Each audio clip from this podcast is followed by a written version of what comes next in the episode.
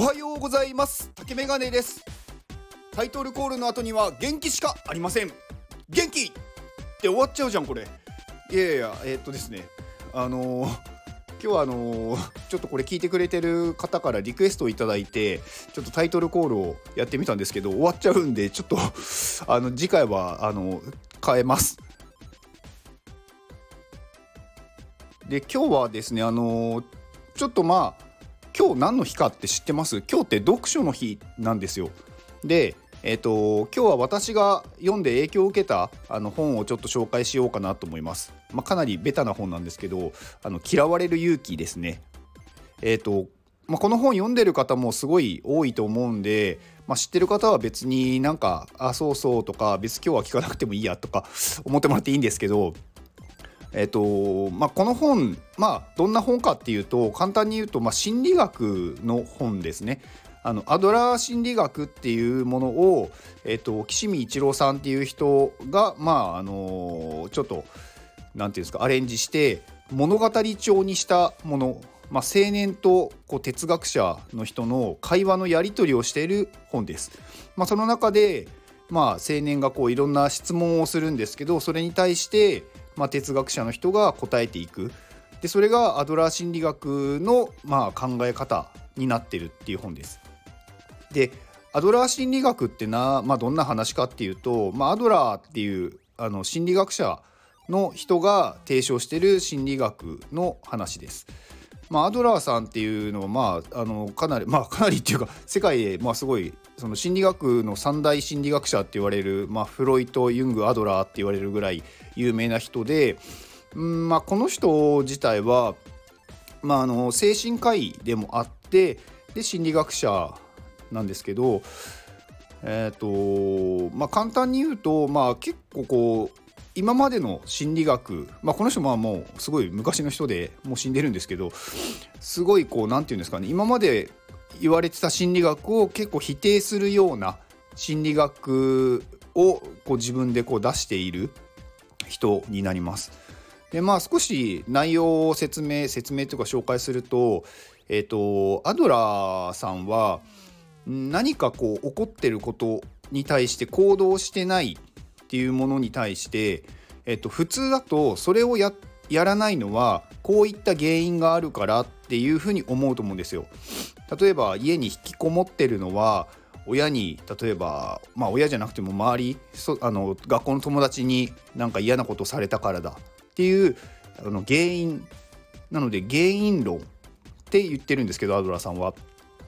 にまあまあそういうふうに思う方が多いと思うんですけどでもアドラーは、えーと、この原因論っていうのを否定する人なんですよ。であの行動しないのはその何か起こったことが原因ではないと。で、えっと、じゃあ何なのって言ったらそれは、えっと、目的論だって言ってて、えっと、何かの行動を、えっと、するのに、えっと、目的が、まあ、全ての行動には目的があると。だから、まあ、その引きこもってる場合に引きこもりたいから引きこもってる自分は引きこもることによって何かをまあ得たいっていうか何をしたいっていう目的があるから引きこもってるって言ってるんですね。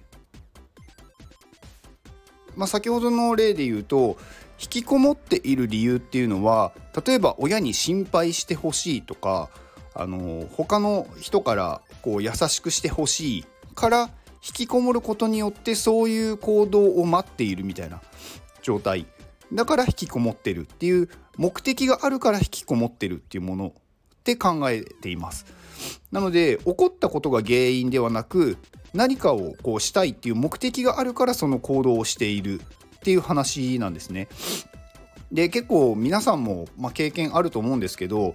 うーんまあ結構やっぱり何か起こった時にそれの原因を追求してしまうことってあると思うんですよ。まあ、改善するために追求するんですけどでもその原因を追求して終わってることって結構多くないですか？なんかこれはこうしちゃダメだよ。例えば子供に教える時も何々をしたらダメだよってしか教えてないと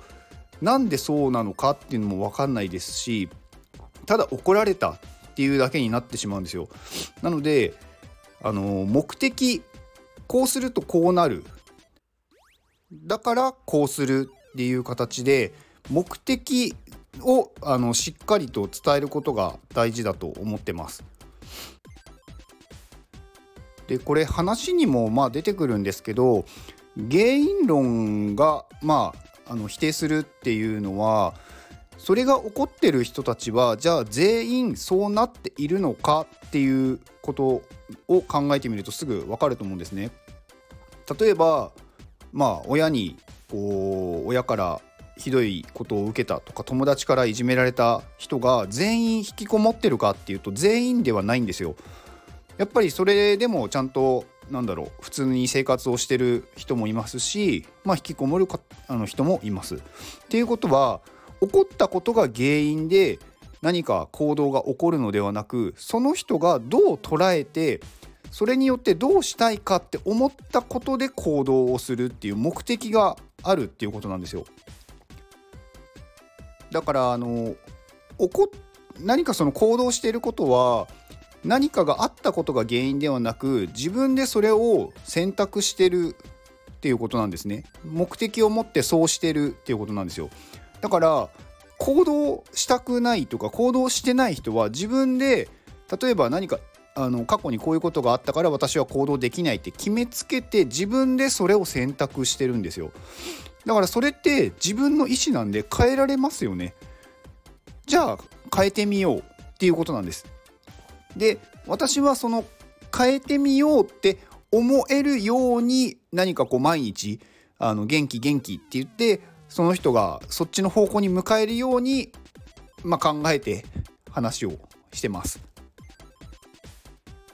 まあちょっと内容がうまく伝えられたか怪しいんですけど